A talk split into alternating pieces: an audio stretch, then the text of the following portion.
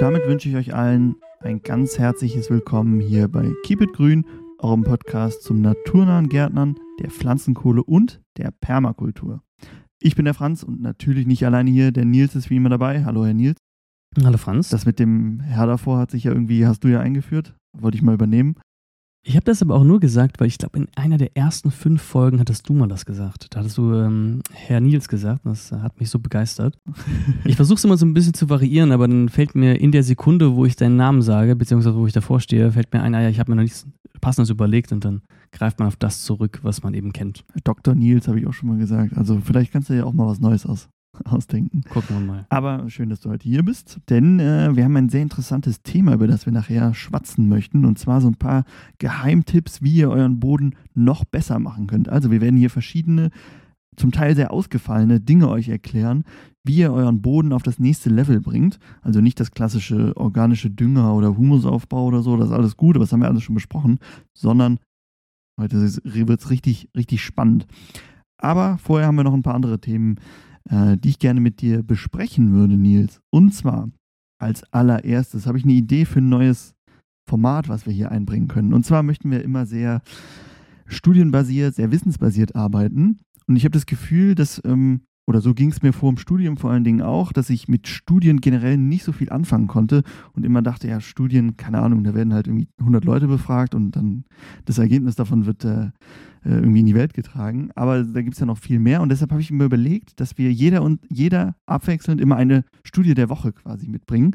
Ähm, was irgendwas mit Pflanzen, Boden oder Landwirtschaft, keine Ahnung, irgendwas zu tun hat, die wir dann kurz vorstellen, jetzt nicht äh, ausführlich, sondern so eine Minute oder so und einfach mal so äh, über die Ergebnisse diskutieren. Das muss ja auch nicht nichts sein, wo wir sagen, das ist jetzt was, was uns weiterbringt, sondern einfach das interessant, das hat mich interessiert. Sowas. Bist du damit einverstanden? Ich bin großer Fan davon. Äh, was ich dann auch spannend finde, dann können wir die Studie ja auch einschätzen, ob wir die jetzt für voll nehmen können oder nicht. Ne? Oder eben auch, was könnte an der Studie falsch sein oder warum kann man das Ergebnis nicht generalisieren? Das sind ja auch so ein paar Dinge, hm, die man vor allem im Studium lernt. Ne? Studien richtig einzuschätzen und in den Kontext zu rücken. Und das habe ich sehr gerne gemacht immer. Sehr gut, sehr gut. Also, wenn ihr da was komplett dagegen habt, dann schreibt uns das gerne, aber ich sehe da im Moment eigentlich nur sehr viele Vorteile drin. Und wenn ihr eine spannende Studie habt, die ihr dann gerne mal hören möchtet, könnt ihr uns die auch gerne mitteilen. Wenn wir die auch spannend finden, dann greifen wir die gerne mal auf. Genau. So, dann habe ich noch eine Sache, die ich bei dir schon mal kurz angesprochen habe. Und zwar haben wir ja schon oft über das Problem gesprochen, dass ähm, Phosphat zur Neige geht als, ah, jetzt bin ich hier im Anno-Sprech drin, Phosphat geht zur Neige. ähm, wer Anno äh, damals mal gespielt hat, der kennt es vielleicht. Äh, und zwar, dass es äh, ist ja ein sehr wichtiger Dünger für, für unsere Pflanzen, vor allen Dingen in der Landwirtschaft. Und dass das zur Neige geht und dass man sich überlegen muss, wie man das in Zukunft recycelt, weil es halt ähm, eine endliche Ressource ist und äh, abgebaut wird. Und jetzt hat man aber in ähm, Norwegen einen Rekordfund an Phosphat gemacht. Und zwar, ähm, ich lese es einmal vor, weil es wirklich äh, unglaublich ist, der Fund entspricht etwa der Menge bislang nachgewiesener Weltreserven an Phosphat. Es sind 70 Milliarden Tonnen und äh, das wird das Ganze wohl ein bisschen aufschieben. Ich hatte gehofft, dadurch, dass es knapper wird, kommt man so ein bisschen in dieses, wir fangen an, das zu recyceln. Ähm, ja, Phosphat wird hauptsächlich in der Landwirtschaft benutzt, ich glaube 90 Prozent oder so davon. Ähm, aber ich fand das gerade in, hin, im Hin Hinblick auf äh, Dünger ein sehr spannendes Thema. Mhm. Ja, ähm, er hat mich ja vorher immer an den Peak Oil erinnert, wurde ja auch damit gleichgesetzt, ne, der Peak Phosphor, ich weiß nicht wie viele Jahre, waren es 50 oder 100 Jahre, die gesetzt waren ähm, ab wann dann immer nur noch immer weniger Phosphor zur Verfügung steht und dass wir deswegen äh, was tun müssen. Äh, der Unterschied natürlich jetzt, Öl, auch wenn jetzt große neue Ölvorkommen gefunden werden, ist die Transition hin zu nachhaltigen Energien hoffentlich gesetzt. Beim Phosphor bin ich mir da gar nicht so sicher. Ne? Wenn jetzt da ähm, das große Vorkommen auch wirklich erschlossen werden kann, dass dann gesagt wird, ja gut, dann können wir halt weiter groß mit ähm, stark Phosphordünger ähm, äh, die landwirtschaftliche Fläche ähm, ähm, düngen, was natürlich, das muss man natürlich auch sagen, es hat natürlich nicht nur den negativen Effekt, sondern es ist natürlich auch wichtig, um die Welternährung zu ähm, sichern. Ne? Weil gerade ähm, mineralische Düngung haben wir auch schon viel darüber gesprochen, haben wir auch viel Negatives zugesprochen, gibt es auch viel Negatives zu sagen. Ähm, aber es wird halt dafür ähm, aktuell benötigt, um ausreichend Lebensmittel zu produzieren. Und ähm, Europa ist sehr abhängig von Importen, was ähm, Phosphat angeht. Deshalb wäre das auch nochmal eine Möglichkeit, dass man sagen kann, okay, die Transportwege werden kürzer, Abhängigkeiten werden weniger. ja, bin gespannt, was sich da ergibt. Ähm, das wurde jetzt auch nur entdeckt. Äh, es wurde noch nicht angefangen, da zu baggern. Ähm, aber alleine, dass es so viel ist, wie bis jetzt schon erschlossen wurde weltweit, fand ich schon eine sehr krasse Zahl. Wäre doch ganz schön, wenn es äh, praktisch ein ewiges Phosphorvorkommen wäre, wenn man nämlich den Bedarf äh, durch eben Recycling und sowas, was wir eben angesprochen hätten, so weit reduzieren kann, dass man da dann auch noch über viele, viele Generationen dran sich laben kann. Das ist doch ein schönes äh, Schlusswort zu diesem Thema. Und eine Sache habe ich noch, eine kleine, bevor wir in unser eigentliches Thema Doping für den Boden einsteigen. Ähm, und zwar geht es um das Thema, ich habe es ja schon mal angesprochen, wir haben ja so ein bisschen Wettrennen mit dem ähm, Podcast Grünstadtmenschen von Mein Schöner Garten, ähm, wo wir sie nämlich, da ist ich habe es damals auch schon gesagt, meine Oma hat früher immer mein schöner Garten oder liest sie auch heute noch. Ähm, deshalb ist es für mich immer so ein bisschen ähm, der konventionelle Weg zu Gärtnern der Podcast, ich weiß, der greift auch viele äh, andere Themen auf, ähm, aber trotzdem, da ist so ein bisschen das Kopf-an-Kopf-Rennen, was die Bewertungen des Podcasts angeht. Und wir sind bei 280, sie sind bei 294. Also wir sind, sind ihnen auf der Schliche. Ähm, wenn ihr uns da ähm, unterstützen wollt, hier ein paar Schritte nach vorne zu machen, dann bewertet gerne diesen Podcast. So, jetzt aber genug Vorgeplänkel. Jetzt steigen wir ins Thema ein. Ich fasse nochmal kurz zusammen. Wir wollen uns, äh, uns und euch natürlich auch, äh, uns, weil wir uns gegenseitig die Sachen noch nicht vorgestellt haben. Also ich weiß nicht, was der Nils hat, ich weiß, der Nils weiß nicht, was ich habe. Ähm, uns und euch möchten wir Dinge vorstellen, wie ihr euren Boden verbessert. Und äh, die sind so ein bisschen außergewöhnlicher. Vielleicht kennt man die noch nicht, so ein paar Geheimtipps vielleicht, ähm, die aber trotzdem dabei helfen, euren Garten auf das nächste Level zu bringen. Und ich würde dem Nils als äh, meinem Gast heute einfach mal den Vortritt lassen. Nils, möchtest du mit einem Punkt anfangen, wie man seinen Boden verbessern kann? Ja, ich habe, ähm, sehr gerne kann ich mit einem anfangen. Ich fange auch direkt ähm, eine sehr unkonventionelle Methode auf. Wer unseren Podcast kennt, weiß, dass Franz und ich ja das Buch von Bill Mollison lesen, Permaculture Designers Manual. Und in diesem Manual aus den 80er Jahren beschreibt Bill Mollison, der Erfinder der Permakultur, schrittweise, wie man zum Beispiel naturwissenschaftliche Phänomene nutzen kann, Naturwissenschaften nutzen kann, um eine Permakultur aufzustellen. Und da geht es auch unter anderem darum, wie man Boden aufbereiten kann. Und ich habe mir eine ganz besondere Art rausgenommen. Die hat er nicht sehr ausgiebig beschrieben, aber er hat sie immer mal wieder erwähnt und gestriffen. Und diese Art der Bodenaufbereitung ist vor allem dann gewollt, wenn der Boden extrem stark verhärtet ist. Kannst du dir vorstellen, was das heißt, ein extrem stark verhärteter Boden? Ja, ähm, das ist natürlich ein Problem. Also er kann natürlich durch den Menschen zum Beispiel verdichtet worden sein, wenn man mit sehr viel schweren Maschinen immer drüber fährt. Das kennt man von den Fahrrinnen auf dem Feld zum Beispiel. Ähm, und dann sickert das Wasser nicht mehr ein, äh, es läuft einfach ab und allgemein ist er sehr schlecht durchwurzelbar, der Boden. Ganz genau. Und wenn er, es, es gibt Böden, die bestehen aus sogenanntem Kalkrit oder Silcrete oder Ferrycrete. Crete ganz am Ende, Concrete heißt Beton, also es hat schon mal irgendwas mit etwas zu tun, was sehr hart ist, je nachdem aus was für eine Basis, hier auf Eisen zum Beispiel oder auf Calcium. Und die Böden sind so stark verdichtet, dass da keine Pflanzen wachsen können, weil da keine Wurzeln durch können. Und da hat Bill Mollison jetzt gesagt, ja, was man da machen kann, da gibt es einiges, was man machen kann, Mulch und sowas, aber viel spannender ist es, man kann Explosionen nutzen. Und zwar kann man ähm, kann man einfach eine ausreichende Menge Sprengstoff zur Detonation bringen und dann diese harten Böden nutzbar machen, indem sich so ein Explosionskrater dort bildet und dann feine äh, bis mittelfeine Risse durch den Boden ziehen, wo dann die Wurzeln entlang wurzeln können. Dann kann man in diesen Explosionskrater kann man dann ein, zum Beispiel einen Baum mit einpflanzen vielleicht ganz kurz die Vorwarnung. Also die äh, Punkte, die ich rausgesucht habe, die sind äh, praxisnäher, die könnt ihr leichter, leichter umsetzen. Äh, nur vielleicht, die sind nicht alle so abgespaced wie Nils, äh, Nils Erster hier. Hat er auch ein Rezept geschrieben, wie man äh, den entsprechenden Sprengstoff an, anrührt? Ja, ich habe mir aber jetzt nicht rausgepitzt zu meinen Notizen, weil ich mir gedacht habe, ich will es vielleicht gar nicht, gar nicht im Podcast erwähnen, aber wirklich. Zumindest hatte die Bestandteile genannt, äh, wie Nitroglycerin hergestellt wird, ganz kurz in so einem Nebensatz. Ähm, was er auch noch gesagt hatte, das fand ich auch ganz interessant. Und zwar kann man auch eine Explosion nutzen, um einen Damm zu flicken. Wenn man, flicken? Ja, wenn man einen leckenden Damm hat. Und zwar, warte, ich, ich muss das hier vorlesen, das ist nämlich sehr passend. Ähm, natürlich in Englisch, gleich kommt die deutsche Version. Explosives are sometimes used to compact the sides of full dams and consists of and it consists in throwing three to five sticks charge of dynamite This works well at times, but it is dangerous if you own a retriever or if the dam is uh, dam wall is poorly compacted to start with.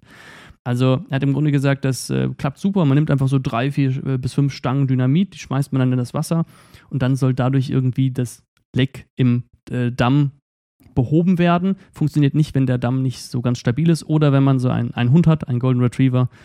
Das äh, war wieder so ein Schmankerl, den er damit reingebaut hatte. Aber wie genau funktioniert das? Ich hab, vermute, dass durch die Erschütterung vielleicht da irgendwelche Sedimente ver, äh, verrutschen oder sowas. Er, er, geht da jetzt auch nicht genau drauf ein. Er erwähnt das einfach nur so. Da wir ja auch über Bodenverbesserungen reden, ähm, habe ich das jetzt auch einfach nur als Side Story mit aufgegriffen. Wenn euch das interessiert, lasst uns das gerne wissen, dann können wir nochmal in die Dampflick-Methode mit äh, Dynamit stärker einsteigen. Ja, aber es ist interessant. Äh, das ist auch was, wo ich nicht drauf gekommen wäre. Aber ich weiß auch, äh, das Buch ist ja so aus den 80ern. Ähm, ich weiß von Erzählungen von meinem Großvater äh, aus der Richtung, dass damals auch, also er war viel in Schweden, hat da auf, Bauen, auf dem Bauernhof gearbeitet und da war es auch normal, dass man Dynamitstangen zu Hause hatte und die, die benutzt hat. Also es ist vielleicht für uns heute sehr äh, skurril, sich das anzuhören, aber damals war das so, vielleicht für, wahrscheinlich auch nicht für alle, aber für so Leute, die vielleicht alleine auf dem Land gewohnt haben, normal, dass man ein paar Spreng, Sprengstoffe da hat.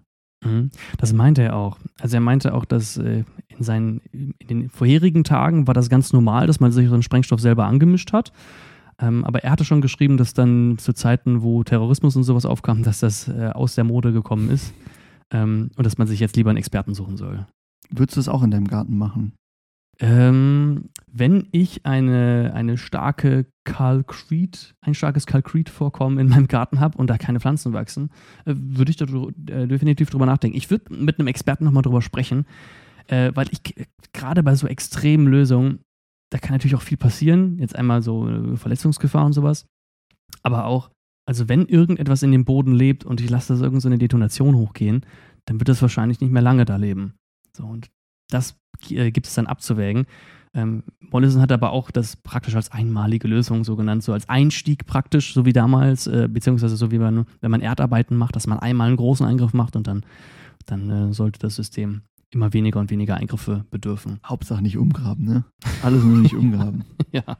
Okay, ich würde mal machen, weitermachen mit dem nächsten Punkt. Mhm. Hm, geht ein bisschen in eine andere Richtung und im Vergleich zu deinem ist es auch sehr langweilig und normal. Schäme ich mich hier schon ein bisschen. ich wollte was ganz Skurriles mal rausbringen, habe ich direkt rausgeballert als allererstes. So, ich glaube, wir haben jetzt alle Hörer hier sind und Hörerinnen sind wach. Dann äh, leg mal los, bring ihnen was bei. Okay, ich habe einen anderen Punkt, den haben wir auch zusammen vorher schon gesprochen und den kennen sicher auch viele von euch schon. Ähm, und zwar Urgesteinsmehl. Ja, da zuckt der Nils zusammen. Ja, ich hatte gerade so eine schöne Überleitung von dem nächsten Punkt, den ich gebracht hätte, zum Urgesteinsmehl. Aber ah, ist okay. Sorry, ich muss dir was Neues überlegen. Da könnte man auch sehr viel zu erzählen. Ich glaube, für viele ist das eher so ein Dünger, ist es aber gar nicht. Also die Düngewirkung von Urgesteinsmehl ist sehr gering.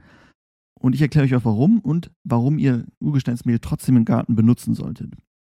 Fangen wir aber mal an, wie der Nils immer anfängt, mit einer ganz kurzen Geschichte. Und zwar hat man herausgefunden, dass Gesteinsmehl gut für den Boden oder für die Pflanzen ist, weil zum Beispiel im äh, Nil, äh, um den Nilfluss herum wurden auch so Sedimente angespült und immer, also wenn er über die Ufer ging und dieser Schlamm war sehr, auf dem wuchsen die Pflanzen sehr gut. Und ähm, in zum Beispiel den Alpen hat man, äh, ich weiß nicht, ob dir der Begriff Gletschermilch etwas sagt. Mm, nee, nicht aber, ganz. Aber vielleicht kannst du dir denken, was es ist. Äh, ich weiß, wie Gletscherflüsse aussehen. Die sehen manchmal so milchig aus. Sowas? Genau, man kann sich vorstellen, warum es so milchig aussieht. Wahrscheinlich, hm, es geht um Gesteinsmehl. Ist da drin Gesteinsmehl gelöst? Genau, es sind quasi ähm, Stein, Gesteinssedimente, ähm, die in, die in dieser äh, Wasser gelöst sind. Und das äh, hat man schnell gemerkt, das ist so gut für die Pflanzen, dass man richtige Kanäle dafür gebaut hat, um eben diese Gletschermilch auf die Felder zu bringen. Wird auch heute noch oder wurde bis vor einigen Jahren, ich habe was von 2017 gelesen, wurde es auf jeden Fall noch gemacht, ähm, um das eben auf die Felder zu bringen. Und genau das äh, ist auch das, was ähm, Gesteinsmehl ist. Der Name beschreibt es eigentlich schon sehr gut. Das ist äh, sehr fein gemahlenes Gestein. Es gibt auch Gesteinssand, das ist dann ein bisschen gröber einfach. Und da kann man zum Beispiel Lava nehmen und je nachdem, welches Gestein man nimmt, unterscheiden sich auch ähm, die Inhaltsstoffe. Äh, vielleicht dazu, wo wir bei Steinen sind. Früher ähm, als ich noch sehr, sehr klein war, hatte ich mal mit meinem äh, Bruder zusammen, haben wir uns Steine angeguckt und die dann so katalogisiert, also das ist das Wort. Ähm, und dann haben wir so überlegt, ja, so Versteinerungen haben wir eigentlich gesucht, so überlegt, was könnte das für eine Versteinerung sein und auch, äh, wo kommt dieser Stein her? Und für mich war immer die einzige Möglichkeit, wo ein Stein herkommen kann, ja, durch einen Vulkanausbruch natürlich. Also wo kommen denn sonst Steine her? Und das war so immer bei allen stand dann Herkunft Vulkanausbruch. Hm. Man muss dazu sagen, wir kommen aber auch aus der Eifel. Da ist es gar nicht so unwahrscheinlich, dass viele Steine durch einen Vulkanausbruch geschaffen sind. Eben, aber dass sie auch einfach ähm, durch das äh, Ausgangsgestein kommen können, völlig ausgeschlossen für mich. Okay, bleiben wir beim Urgesteinsmehl. Äh, wir wissen jetzt ähm, quasi die Geschichte dahinter, woraus besteht dieses Urgesteinsmehl. Ähm, Hauptsächlich besteht es aus äh, Silizium, also Kieselsäure. Ähm, das können bis zu 70 Prozent sein. Äh, Tonerde ist gleich noch wichtig, erkläre ich euch. Äh, Calciumoxid, Magnesiumoxid, Kaliumoxid. Also es sind auch Stoffe drin, die unseren Pflanzen beim äh, direkten Wachsen helfen. Aber die eigentlichen Vorteile ähm, möchte ich euch jetzt mal erklären. Die sind nämlich eigentlich eher dadurch, dass der Boden verbessert wird. Was dachtest du denn? Also, wir verkaufen ja auch in unserem Therapreta-Set, ist ja auch Gesteinsmehl drin. Ähm, bevor wir damit irgendwie angefangen haben, hattest du da eine Vorstellung, wofür Gesteinsmehl geeignet ist? Mhm. Ja, ich hatte gedacht, äh, das Gesteinsmehl ist so ein bisschen wie, äh, wie Vitamine in der Ernährung beim Menschen. Also irgendwelche kleinen Mineralien, die einen Effekt haben, die wichtig sind, die jetzt aber nicht zum Beispiel in Kompost oder sowas groß vorkommen. Ja, ist auch ein wichtiger Punkt. Also das ist das, wo es auch eine Art Düngeeffekt hat, also so Spurenelemente. Eine Pflanze braucht eben nicht nur äh, Makronährstoffe, zum Beispiel Stickstoff, ähm, sondern eben auch Mikronährstoffe, Spurenelemente. Und die äh, findet man zum Beispiel im Urgesteinsmehl. Und da haben die äh, Pflanzen aber oft äh, Defizite und die kann man damit ausgleichen. Das ist nämlich vor allem für die Qualität der Nahrung zum Beispiel wichtig. Also die Pflanzen, dass sie nicht nur groß sind, sondern auch, dass sie qualitativ hochwertig sind andere Vorteile, also das ist der erste Vorteil. Andere Vorteile sind aber noch viel größer und die sind nicht direkt Vorteile für die Pflanze, sondern eher für den Boden. Und zum Beispiel wird dadurch die Kationen-Austauschkapazität erhöht. Das ist ein Begriff, den wir vielleicht schon ab und zu gesagt haben äh, und der auch in der Bodenkunde sehr wichtig ist. Weißt du, was es ist?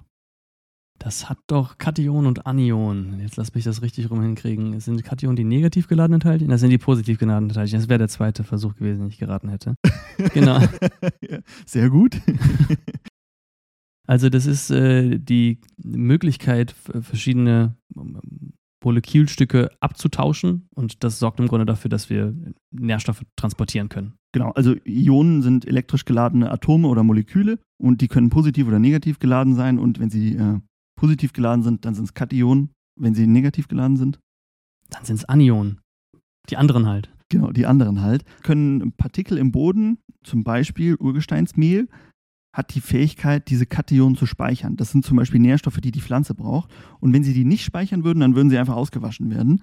Ähm, wenn sie aber jetzt gespeichert werden, äh, wie so ein Schwamm kann man sich das vorstellen oder wie ein Akku, ähm, dann werden sie eben ähm, festgehalten und bleiben da und können dann später von der Pflanze aufgenommen werden. Wie das funktioniert, das könnt ihr in der Folge zur Pflanzenernährung euch anhören, denn die werden nicht einfach so abgegeben, die Pflanze muss ein bisschen was dazu tun und auch in der Mykorrhiza-Folge.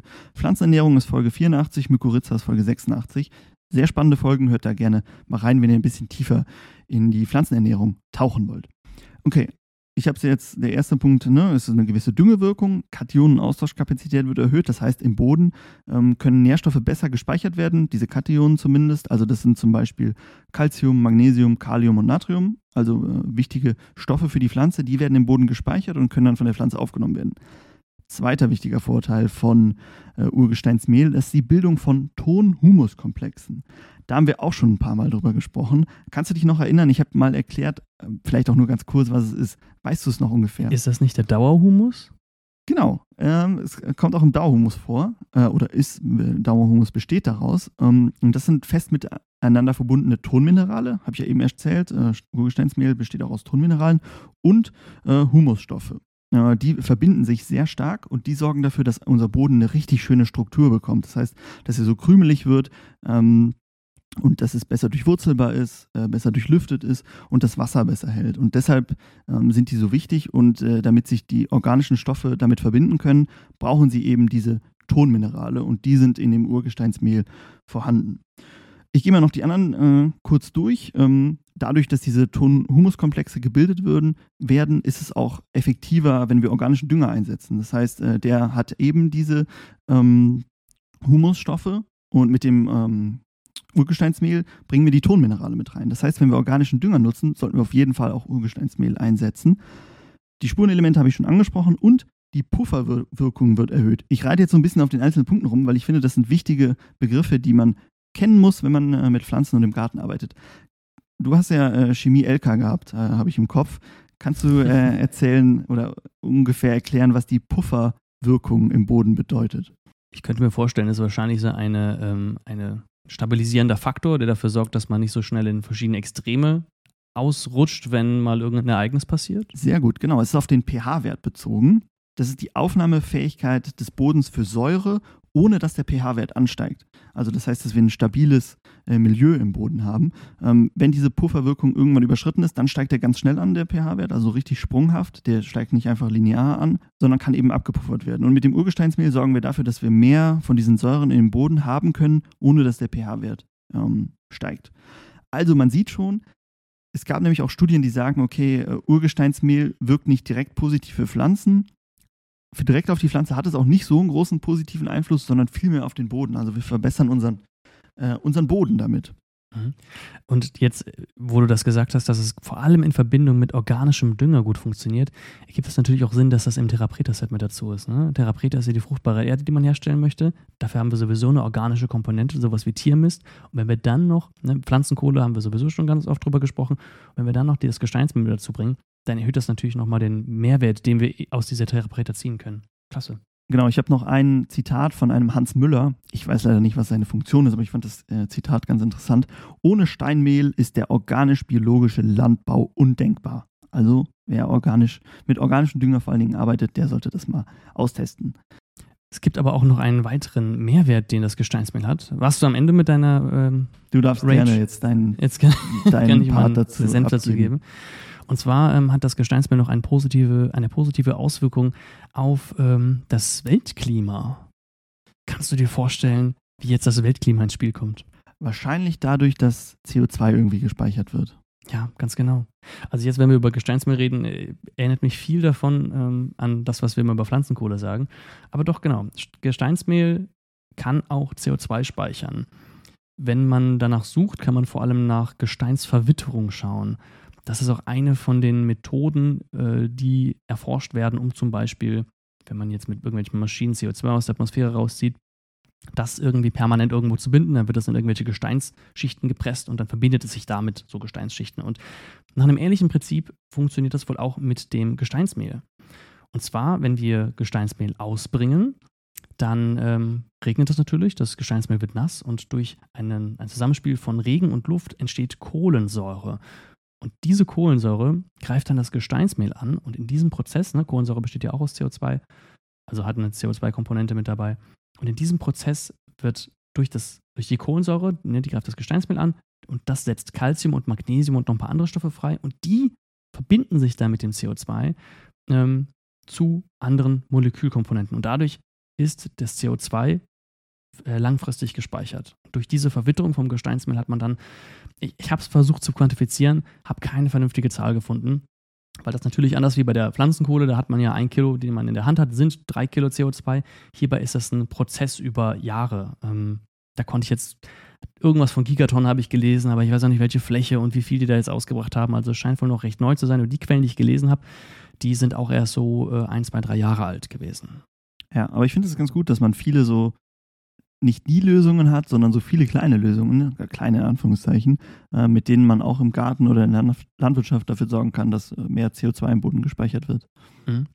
Was mich dabei auch interessiert, ist natürlich, welches Gesteinsmehl kann man jetzt da benutzen? Ich habe jetzt, äh, in einigen Quellen wurde es gar nicht erwähnt, ob es da irgendwas Besonderes gibt. Vielleicht gehen auch alle. In einer habe ich mal zum Beispiel das Silikatgesteinsmehl. Ähm, ja, ich denke mal, das ist ein so neues Feld, dass wir da hoffentlich in den nächsten Jahren noch einiges zu hören äh, hören können. Und ähm, dann werden wir auf jeden Fall davon berichten. Genau, so. Ich sehe, sehe hier, ähm, wir haben schon sehr viel zum Urgesteinsmehl erzählt. Kommen wir mal weiter zum nächsten Punkt. Nils, du hast bestimmt noch irgendwas Spannendes für uns, was uns ich dabei hilft, unseren Boden zu verbessern. Ich habe noch was Spannendes. Du hattest ja eben davon gesprochen, ähm, dass wir, dass unser Boden ein pH-Level hat. Und wenn er zu niedrig, ist, zu niedrig ist, dann ist er zu sauer und wenn es zu hoch ist, dann ist er zu alkalisch. Und ich habe mir mal angeschaut, was kann man denn machen, um den zu stabilisieren? Um die Pufferwirkung des Bodens zu erhöhen. Ähm, und vor allem habe ich auf den sauren Boden geschaut. Ne? Das war ja vor allem jetzt in, ähm, im späten 20. Jahrhundert ein großes Problem, gerade durch den sauren Regen, den es gab. Und was macht man normalerweise, sagen wir mal, in der Landwirtschaft, wenn der Boden zu sauer ist? Kalken. man kalkt. Man bringt Kalk aus. Hm, kannst du sagen, warum? Äh, den genauen Prozess dahinter. Also warum hilft Kalk dabei, äh, den Säurewert des Bodens zu senken? Weil es sehr basisch ist. Jo, genau, unter anderem. Die, das Konzept dabei ist, dass wir, also Kalk besteht aus Calcium, ähm, CaCO3, Calcium, Tri, ah, ich, ich versuche es gar nicht, Calciumcarbonat, genau so heißt das. Und zwar ähm, zu einem ganz hohen Anteil. Und jetzt habe ich mir angeschaut, was gibt es denn ansonsten noch außer Kalk, was wir vielleicht so oder so kennen, was wir ausbringen können, um einen sauren Boden ähm, abzudämpfen. Kannst du dir was vorstellen? Ähm, Asche. Asche, genau. Hatten wir auch schon mal drüber gesprochen. Asche ist auch sehr alkalisch, hat auch ein paar Dinge, die man beachten sollte darauf. Ähm, dabei hattest du mal einen Ratgeber zugeschrieben, ne? wie man Asche wirklich. Genau, hatten wir auch, hatten wir auch im Podcast schon mal drüber gesprochen. Ja. Genau, wie man Asche richtig benutzt. Deswegen wollte ich da jetzt äh, nicht genauer eingehen. Was man auch nutzen kann, sind Eierschalen zum Beispiel oder das Wasser vom Eier kochen. Denn durch den Prozess wird einiges vom Kalzium im Wasser gelöst und das kann zumindest temporär den pH-Wert dann etwas erhöhen. Man kann aber auch die Eierschalen selbst ausbringen oder auch sowas wie Muschelschalen. Die bestehen zu 96% aus Calciumcarbonat, wenn man die kleine Pulver macht. Hat man im Grunde eine ähnliche Wirkung wie Kalk. Nicht genau dasselbe. Es gab nämlich eine Studie von 2017 aus Indien, die untersucht haben, ob ähm, Eierschalenpulver ein Ersatz sein kann für die Kalkung von Böden. Und die haben das immer auf Tonböden ähm, getestet. Und ähm, herauskam, ja, kann es, ähm, gerade in der Landwirtschaft zum Teil ähm, das ersetzen. Wenn man 25% Eierschalen benutzt, ist das Ergebnis sogar noch besser, als wenn man ähm, nur reinen Kalk benutzt. Es gab noch eine zweite Studie von 2014, auch in Indien, die auch wieder Tonböden untersucht hat. Vielleicht haben wir einfach ganz viele Tonböden in Indien. Und die haben auch herausgefunden, dass eine Mischung von Eierschalenpulver mit, jetzt der Englisch, das englische Be Begriffspaar Quarry Dust, am besten funktioniert. Und dieses Quarry Dust, wenn man sich das übersetzt, dann ist das ein Gesteinsbruchmehl. Und das ist das Gesteinsmehl. Und jetzt wäre eigentlich die Überleitung zum Gesteinsmehl gewesen. Ja, tut mir leid, dass ich das hier äh, für dich versaut habe. Ähm, kannst du sagen, warum der pH-Wert im Boden so wichtig ist? Ähm, das hat einen Einfluss darauf, welche Nährstoffe verfügbar sind. Es gibt für jeden Nährstoff einen bestimmten pH-Bereich, wann er im Boden Pflanzen verfügbar ist und von Pflanzen aufgenommen werden kann. Und der sollte in der Regel ungefähr neutral leicht sauer sein bei vielen Nährstoffen. Ähm, und gerade wenn man zum Beispiel Probleme hat, beziehungsweise einen Mangel von einigen Nährstoffen hat, dann kann es helfen, sich den pH-Wert anzuschauen. Vielleicht liegt es daran, dass der pH-Wert einfach so liegt, dass der Nährstoff gar nicht frei werden kann. Und dann wird es auch nichts bringen, wenn wir den Nährstoff ganz viel nachdüngen. Ähm, ja, weil er durch den pH-Wert dann wieder unverfügbar wird. Ja, und deshalb finde ich es auch so wichtig, dass man äh, Bodenproben nimmt. Den pH-Wert kann man ja auch noch relativ leicht selber bestimmen. Da gibt es ja entsprechende äh, Kits, um das auszuprobieren. Ähm, nicht Kits im Sinne von Kindern, sondern mit T geschrieben. Ähm, und äh, damit kann man dann testen, wie der pH-Wert im Boden ist. Und wenn man dann sieht, oh, krass, das ist aber hier irgendwie gar nicht gut, äh, dann könnte man ja nochmal eine Bodenprobe machen, eine äh, größere. Und da wird der pH-Wert eigentlich immer mitbestimmt und danach wird dann auch gesagt, hier, du solltest mal kalken oder äh, Eierschalen mit Urgesteinsmehl mhm. nutzen. Ja, Bodenproben sind wir sowieso große Fans. Hatten wir auch schon eine Podcast-Folge, müsste eine der ersten sogar gewesen sein, ähm, wo wir das durchgespielt haben. Und äh, ich finde es natürlich immer spannend, gibt es etwas, was ich sowieso im Haushalt habe, was man benutzen kann. Deswegen ähm, Eierschalen für mich auf jeden Fall the way to go. Die Geheimwaffe im Garten. Ähm, vielleicht mal, um das Ganze nochmal so zwischendurch ein bisschen aufzulockern, hier bei Halbzeit ungefähr. Und zwar, ich bin ja auch für äh, unsere Website zuständig, mache viel zum Thema Ratgeber und da arbeitet man heutzutage viel mit äh, künstlicher Intelligenz. Äh, ChatGPT hat ja jetzt auch äh, GPT-4 rausgebracht. Und da habe ich mal nachgefragt, was denn eine künstliche Intelligenz sagt, was die Top 10 Möglichkeiten sind, den ähm, Boden zu verbessern. Ich kann ja mal meinen Prompt vorlesen. Also Prompt ist immer das, was man eingibt, also die Frage quasi an die KI. Äh, nenne mir 10 organische Methoden, um die Bodenqualität für den Anbau von Gemüse zu verbessern. Ich bin in Deutschland ansässig, aber ich bin offen für Studien und Methoden aus allen Klimazonen. Ist ja ungefähr das, was wir, worüber wir heute sprechen. Fangen wir mal an. Der allererste Punkt: Biochar. Pflanzenkohle. Pflanzenkohle. Genau. Ähm, hab, bin ich auch sehr oft drüber gestolpert. Ähm, vielleicht ganz kurz, wie ich an die, an die Folge rangegangen bin. Ich habe nach Studien gesucht, äh, wo untersucht wurde, ob der Boden mit XY verbessert wurde. Und da habe ich dann die verschiedenen Sachen gefunden, die ich nachher auch noch kurz erkläre. Ähm, Genau, das ist der erste Punkt. Ich glaube, zur Pflanzenkohle müssen wir nichts mehr sagen. Haben wir schon sehr viel zu erzählt. Dann äh, Vermikompostierung, wurde es mir übersetzt. Ähm, we weißt du, was das sich dahinter verbirgt? Der Wurmkomposter. Genau, das ist der Wurmkomposter. Auch dazu haben wir schon eine eigene Folge. Dann äh, Punkt 3 ist die äh, Hügelkultur, das Hügelbeet. Auch dazu haben wir eine eigene Folge. Weiß ich jetzt nicht, ob ich das hier mit reinzählen würde. Dann äh, Mykorrhiza, das ist Punkt 4, haben wir auch eine Folge schon drüber. Ähm, Punkt 5, da haben wir noch keine Folge drüber. Und äh, ich glaube, da werden wir auch keine Folge drüber machen. Und zwar biodynamische Präparate. Hast du davon schon mal gehört? Biodynamisch, ist das nicht was Homöopathisches? Ja, das sind diese äh, Hörner mit äh, Mist drin, die man äh, beim Demeter zum Beispiel vergräbt. Das ist eine, eine Möglichkeit davon. Ähm, ja, also das ist ja ähm, die Idee dahinter ist ja, dass das Präparat die kosmischen Kräfte des Bodens aktiviert. Also man merkt schon, es ist jetzt nicht so wissensbasiert, sondern eher eine, eine Glaubenssache, ähm, ist aber im, beim Demeter äh, vorgeschrieben und äh, wurde auch bis jetzt nie wissenschaftlich bestätigt, dass es funktioniert. Deshalb äh, denke ich mal, dass wir da nichts zu machen. Ähm, und äh, deshalb sieht man, okay, man muss die, die Antworten von so einer KI auf jeden Fall nochmal händisch prüfen, ob das alles äh, so funktioniert, ähm, wie das hier vorgegeben wird. Also ist eher, eher etwas Homö Homöopathisches. Dann äh, Nummer 6 ist die Agroforstwirtschaft. Auch da haben wir schon eine Folge zu. Mit dem, äh, Jonas Gamp haben wir ausführlich drüber gesprochen. Dann Punkt 7, grüne Manüre und äh, Deckfrüchte. Ich glaube, damit ist Gründüngung gemeint. Mhm, äh, Green Manure. Genau. Ja. Und äh, Bodenbedecker. Auch haben wir auch schon eine Folge zu. Punkt Nummer 8, Permakulturpraktiken. Permakultur ist dann sowieso bei uns viel Thema. Dann Punkt 9, Urgesteinsmehl.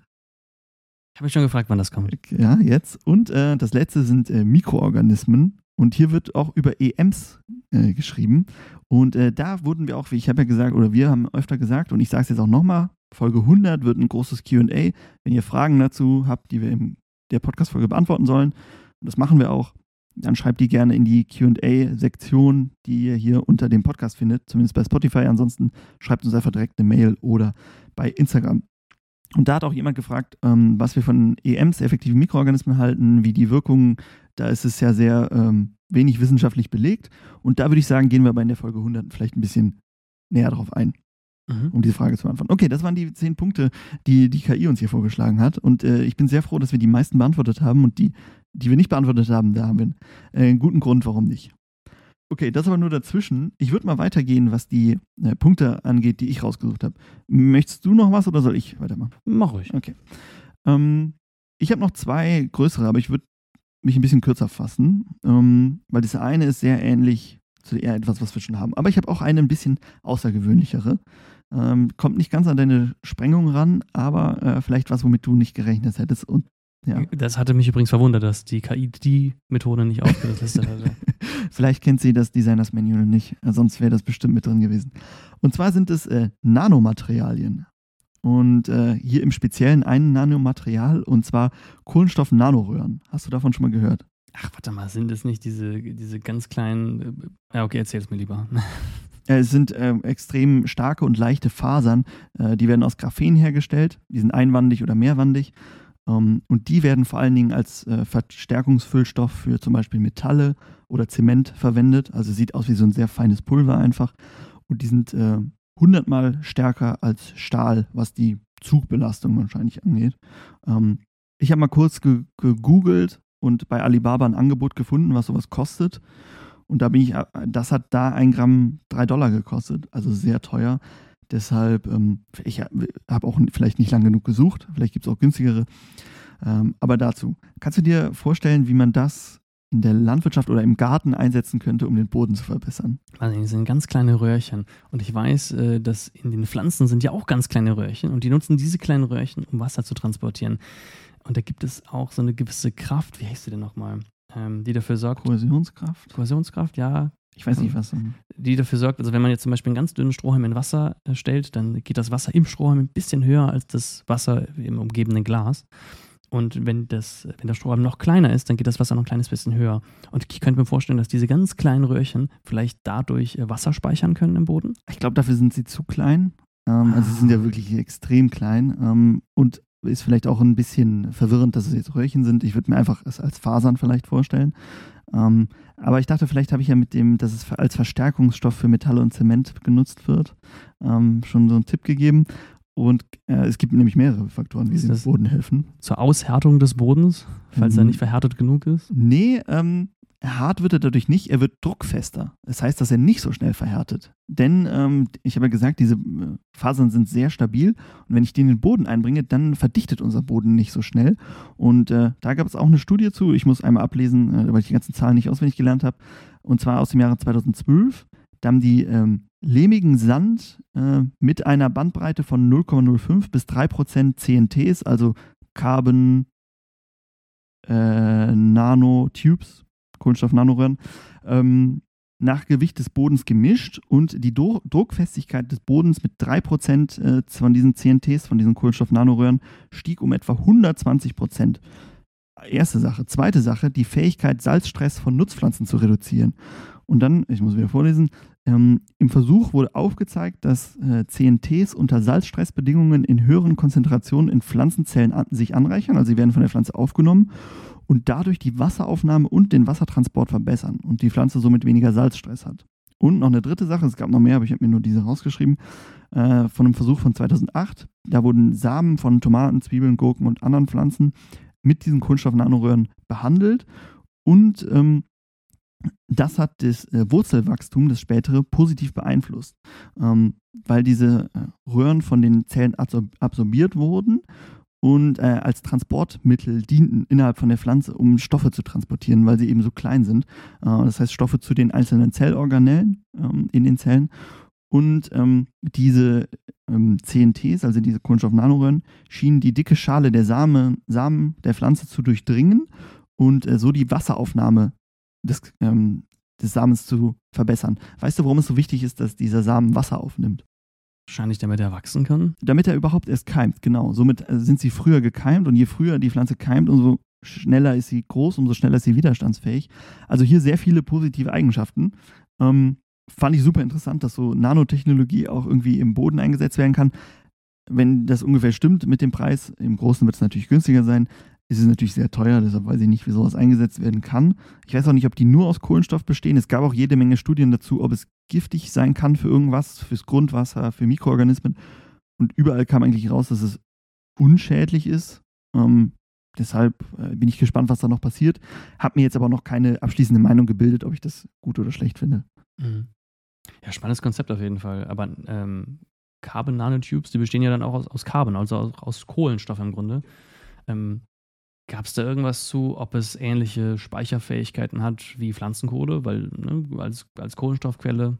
Also äh, als selber speichert das glaube ich nicht. Ähm, es ist eher, hat ja eher andere, wird ja auch von der Pflanze aufgenommen, äh, eher andere Eigenschaften im Boden. Da unterdrückt der Nils hier einen Gähner. Ich würde mal sagen, wir machen mal weiter mit dem nächsten, mit dem nächsten Punkt. Stimmt ja gar nicht. Ich wollte nur meine Augen befeuchten. Diejenigen unter euch, die Kontaktlinsen tragen, können da bestimmt ein Lied von singen, dass das Gähnen ganz äh, oft hilft, die Augen, bei, wenn sie jucken, wenn die Kontaktlinsen da drin sind, dann ähm, doch wieder etwas zu beruhigen. Okay. Hast du noch einen Punkt? Nö, ich bin am Ende. Ich äh, lausche dir gerne. Okay, dann habe ich noch ähm, einmal zwischendurch, ich hatte mir noch mehr rausgesucht, also noch mehr Studien, ähm, aber die würde ich nur kurz vorstellen und gar nicht viel zu erklären. Einmal war es, ähm, wie Zäune dabei helfen, den Boden zu verbessern. Was kannst du dir vorstellen, wie Zäune, die Studie kommt aus China, man muss sagen, viele äh, Studien zum Thema Agrar kommen aus China, einfach weil da sehr viele Menschen leben, die forschen. Äh, was denkst du, wie Zäune die Boden, den Boden verbessern können? Vielleicht, weil sie verhindern können, dass irgendwelche ähm, ähm, Menschen oder Tiere dahergehen, die dafür sorgen, dass der Boden komprimiert wird. Genau, auch, dass es nicht abgefressen wurde und die Biomasse abgetragen wurde. Ähm, es ging halt darum, dass Weidetiere nicht darauf kommen. Immer diese Menschen, die die ja, Biomasse abfressen. Ne? Dabei können die die gar nicht verwerten. Genau, ähm, das war eins. Und äh, Mistkäfer habe ich auch gesehen. Das ist eine Studie aus Südafrika gewesen, äh, wo es darum ging, wie Mistkäfer ähm, dafür sorgen, dass der Boden besser Wasser ähm, durchlässig wird, äh, besser Wasser speichern kann äh, und äh, luftiger. Mhm. Aber da habe ich dann auch nicht mehr tiefer eingelesen, weil ich dachte, ähm, konzentriere ich mich lieber auf die anderen Punkte. Eine Sache habe ich aber noch. Eine Sache habe ich mir noch ein bisschen genauer angeguckt. Und zwar Düngegips. Hast du davon schon mal gehört? Ähm, nee, aber wenn ich mich richtig erinnere, besteht Gips doch auch zu großen Teilen aus Calcium. Also aus Kalk, könnte man fast sagen. Deswegen würde ich mir mal vermuten, dass es einen ähnlichen Effekt hat, wie den Boden zu kalken. Genau. Gips kennt man ja sonst vielleicht eher als Baustoff äh, von diesen Gipsplatten, kann aber auch ein Dünger- und Bodenverbesserer sein und äh, besteht auch aus Calciumsulfat. Wir haben ja eben schon mal über ähm, Calcium, hast du ja angesprochen, das Thema. Deshalb möchte ich es auch gar nicht so ausführlich machen. Ähm, aber Gips enthält noch was Zweites und zwar äh, Schwefel. Und Schwefel. Ja, Sulfat. Genau. Und Schwefel ist äh, auch sehr wichtig für die Pflanzen. Pflanzen brauchen Calcium, Pflanzen brauchen aber auch Schwefel. Und ich gehe gleich darauf ein, warum. Äh, weißt du, wo man Gips herbekommt? Also wie wird Gips erschaffen oder wo kommt man da dran? dachte jetzt, kann ich den Baumarkt nennen. ja, das wollte ich eben umgehen, dass du es nicht sagst. naja, wahrscheinlich muss ja irgendwie Kalzium mit Schwefel zusammenbringen. Deswegen würde ich mal vermuten, man nimmt wahrscheinlich eine Schwefelsäure und dann ähm, Calciumcarbonat und kippt das zusammen. Es sind Tagebauten, wo es einfach abgebaut wird. Also die Natur hat die Arbeit für uns schon, äh, für uns schon gemacht. Jetzt ähm, will ich gar nicht mehr so viel zum Calcium sagen, sondern vielleicht eher zum Schwefel, denn ähm, dieser Düngegips ist deshalb so interessant, weil die meisten Schwefeldünger ähm, den Boden versauern. Dünge gibt es aber nicht. Äh, er sorgt äh, eben genau durch das Kalzium für das Gegenteil. Äh, du nichts so zustimmt. Hast du da auch was von gehört? Ja, ich hatte ja eben äh, über den zu sauren Boden geredet, was man dagegen machen kann. Das haben wir kalt genannt. Ich hatte eigentlich auch vorbereitet, vorbereiten wollen, was man bei zu alkalischen Böden machen kann. Da findet man vor allem im englischsprachigen Bereich findet man viel und da wurde saurer Dünger, aber auch Schwefel genannt. Mhm. Im deutschsprachigen Raum sieht man das selten. Ich weiß nicht, vielleicht haben wir so wenig alkalische Böden hier. Deswegen dachte ich jetzt, ah, guck mal, da ist Calcium, äh, Kalk praktisch, ne, was für saure Böden gut ist. Und dann ist Schwefel da, was für alkalische Böden gut ist. Deswegen dachte ich, es ist bestimmt eine Mischung aus beidem. Man muss dazu sagen, dass das Thema äh, Schwefeldüngung auch noch ein relativ neues ist. Ähm, früher wurde das nicht so gemacht.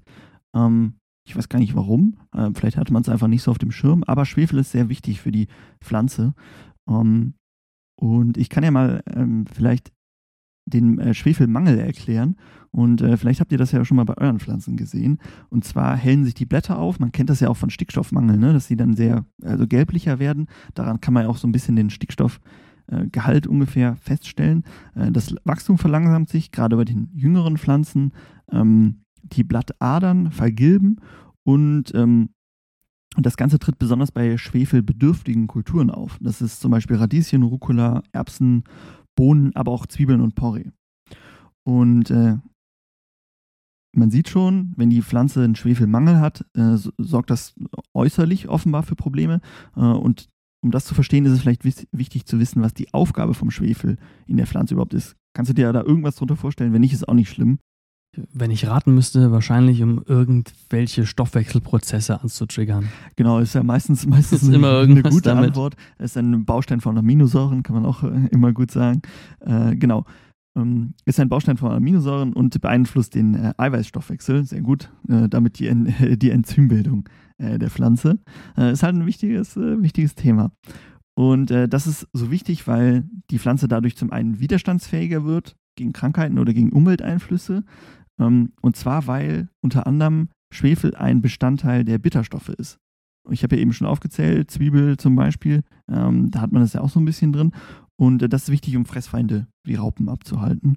Und ähm, auch dieser wertgebende Geschmack bei Zwiebeln, bei Porree, da hat man ja diesen starken Geschmack. Äh, der wird auch hauptsächlich oder äh, in einem wichtigen Teil durch Schwefel ausgelöst. Das heißt, wenn ich zu wenig Schwefel im Boden habe, kann das auch dafür sorgen, dass meine ähm, Früchte gar nicht mehr so gut schmecken, äh, weil es eben einen Mangel gibt. Calcium wiederum, ähm, also und deshalb ist es eben wichtig, Schwefel zu düngen, wenn man zu wenig im Boden hat. Calcium äh, wiederum, der andere Teil vom äh, Gips, da haben wir eben schon viel drüber erzählt, sorgt auch dafür, dass die Kationenaustauschkapazität im Boden verbessert wird. Auch das hatten wir eben schon. Ähm, die Pflanzengesundheit wird dadurch verbessert, weil die Pflanze eben Calcium braucht. Und äh, die Bodenstruktur wird auch besser, also Wasser- und Luftdurchlässiger. Und für den pH-Wert, wenn er zu sauer ist, können wir dafür sorgen, dass er weniger sauer ist. Also Dünge gibt's, auch was, wovon ich vorher noch nicht gehört habe. Äh, aber auch das kam bei meiner Recherche.